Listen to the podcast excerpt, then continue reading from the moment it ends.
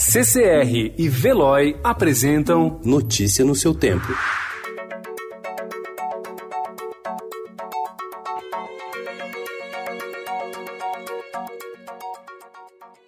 Olá, seja bem-vindo. Hoje é terça-feira, 7 de abril de 2020. Eu sou Gustavo Toledo e ao meu lado, Alessandra Romano. E estes são os principais destaques do jornal O Estado de São Paulo.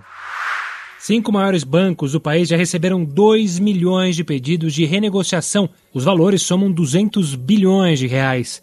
Itaú Unibanco informou ter aceito apenas 5% das 302 mil solicitações. Governadores e prefeitos pressionam a União para obter empréstimos e deixar de pagar parcelas da dívida. Governador de São Paulo, João Dória, prorrogou a quarentena no estado até o dia 22, após as autoridades detectarem uma queda na adesão ao isolamento para conter o coronavírus. Provocação de Weintraub abre nova crise com a China. Sob ameaça, Mandetta é cobiçado por Dória e Caiado. Depoimentos de quem venceu a Covid-19 e celebra a vida. Infectado, Boris Johnson vai para a UTI.